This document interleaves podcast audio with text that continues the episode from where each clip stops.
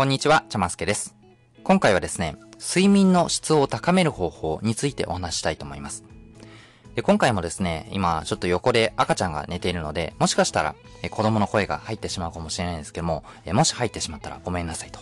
いうことでですね、え今回、え睡眠についてのお話です。皆さん最近どうですか？よく眠れてますか？僕はですね、少し前に今横で寝ている子供が生まれまして、なかなか睡眠時間を取ることができないんですよ。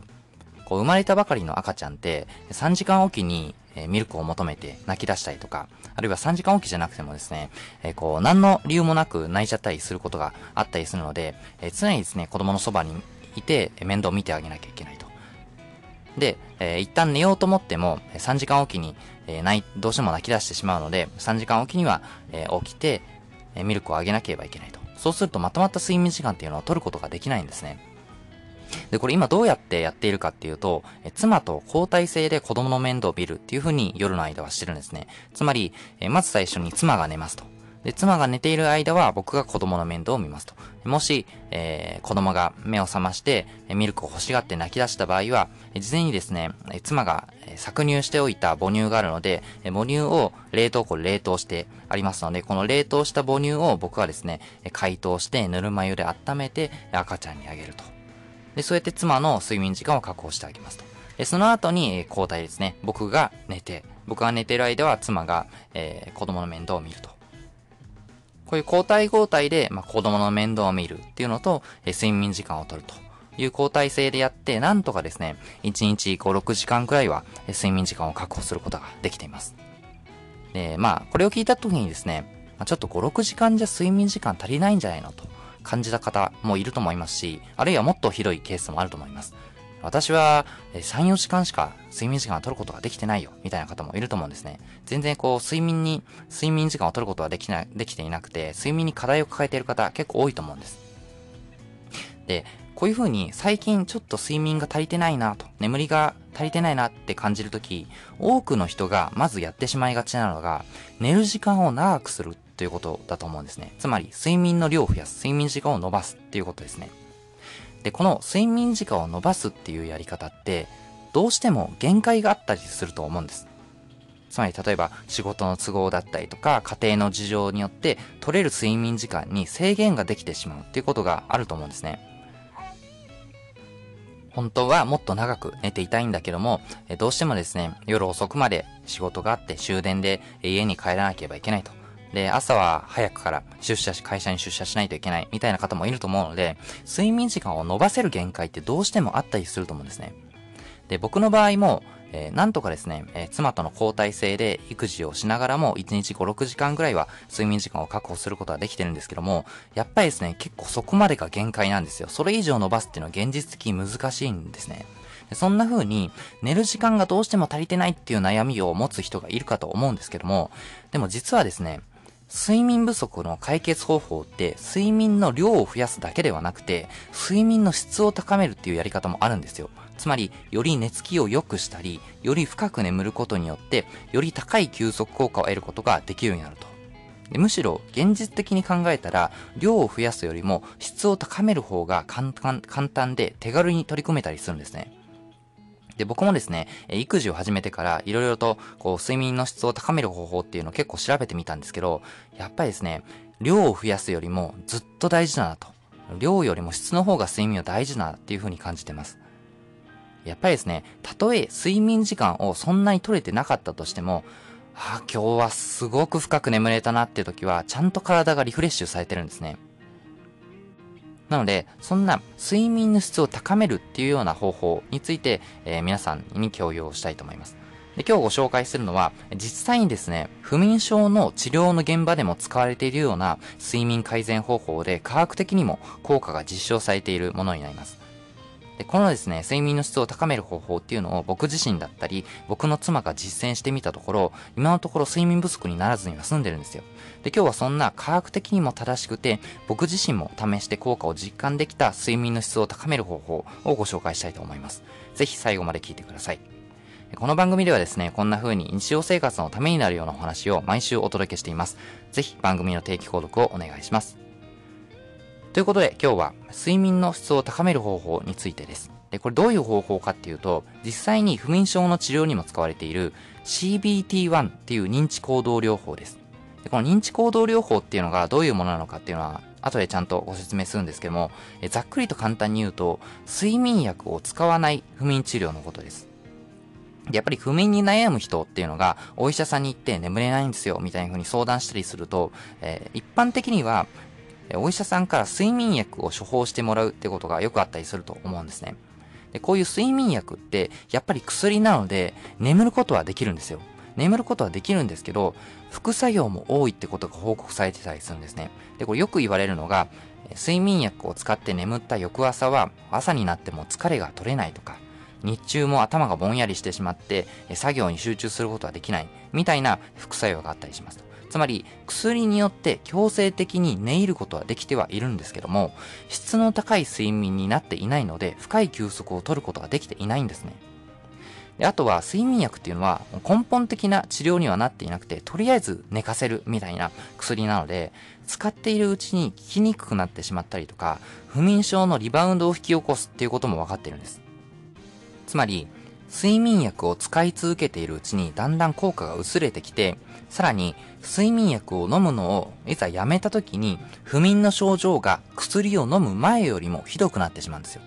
薬、睡眠薬っていう薬と言いながら治してることにはならないわけですね。もう暫定的な対処しかすることができていないと。これが睡眠薬なわけですよ。これなんでこういうことが起きるかっていうと、やっぱり睡眠薬を使っているうちに体がその薬の成分に慣れてきてしまうわけなんです。で、これ薬物耐性って言ったりするんですけど、人間の体にとって睡眠薬の成分って本来異物なわけなんですよ。本来体の中にあってはいけないものなわけなんですね。で、この本来人間にとって異物である睡眠薬の成分が脳の中で急激にガッと増えてしまうと、その影響を受けすぎないように、この体勢をつけてしまうわけですね。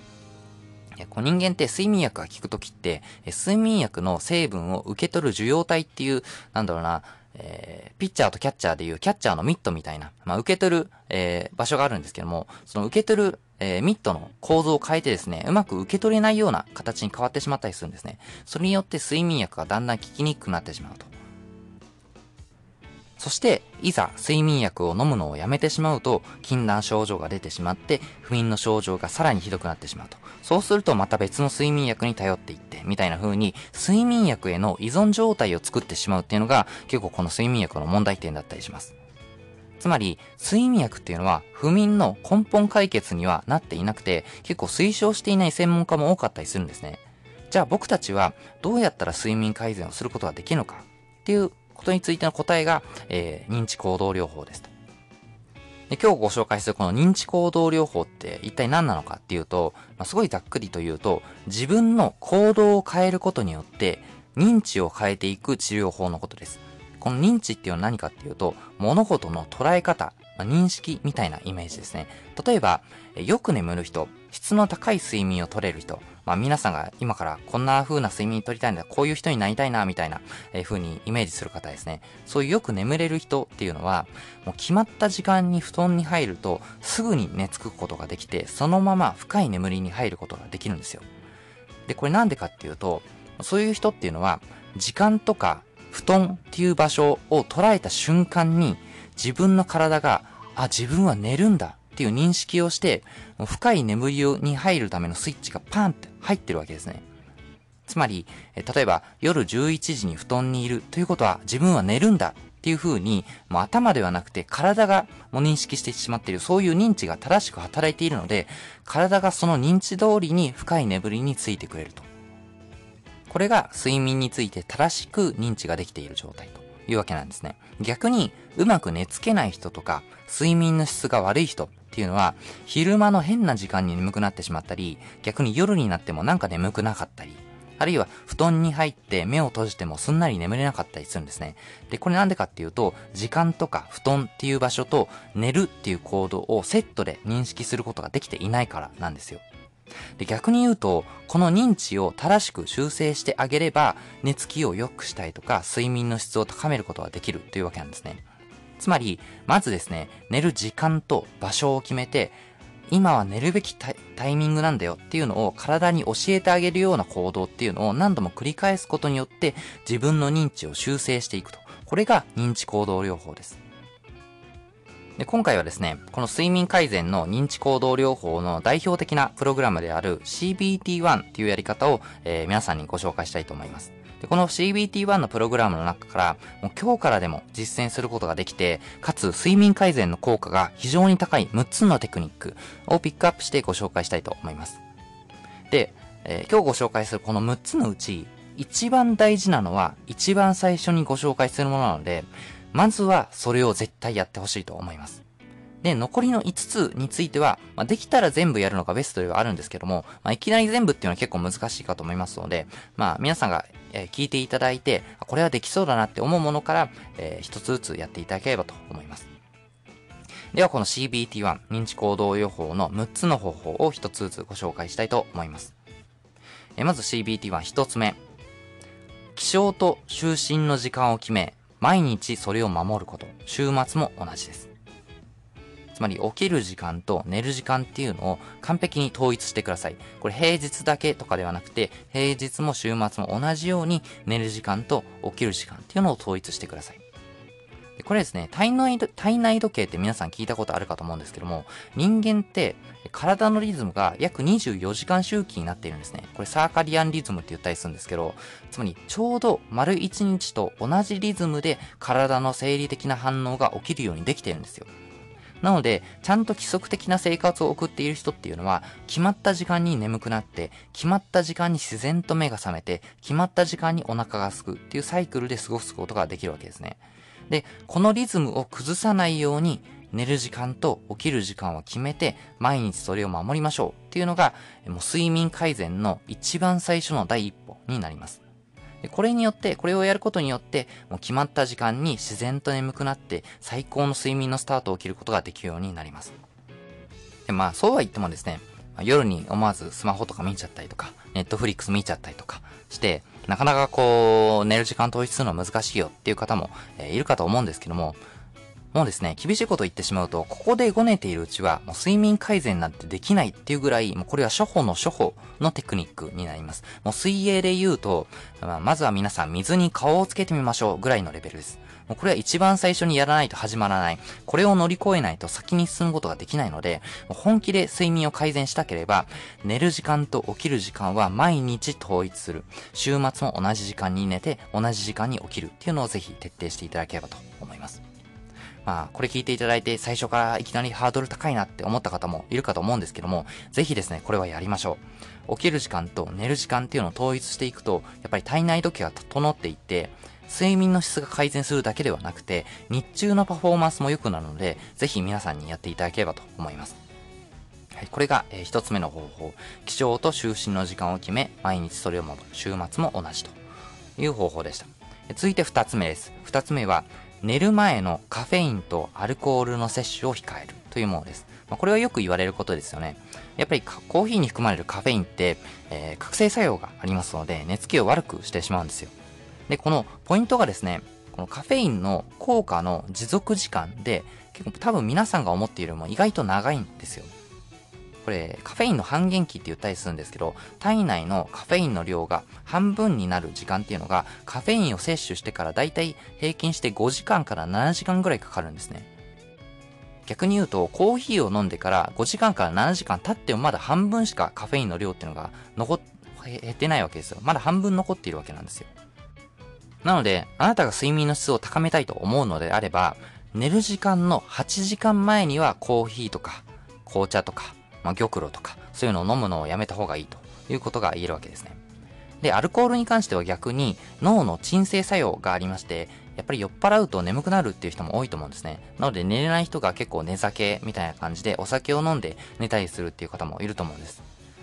ただですね、アルコールを摂取して眠った人の脳波を調べてみると、自然な睡眠の脳波とは同じじゃなかったんですね。眠っているっていうよりも、軽く麻酔にかかっているっていう方が近いような脳波っていうのが、えアルコールを摂取して眠った人の脳波には確認されたわけです。つまり、アルコールを飲んで眠った人っていうのは、確かに眠ってはいるんですけども、睡眠の質が最悪で、体がちゃんと休息を取ることができていないんですね。なので、あなたが睡眠を改善したいならば、お酒を飲んでから寝るっていうのはやめた方がいいと思います。はい、これが、えー、2つ目のテクニック、えー、寝る前にカフェインとアルコールの摂取を控えるというものでした。えー、続いて3つ目、寝室にテレビやスマホ、タブレットを持ち込まない。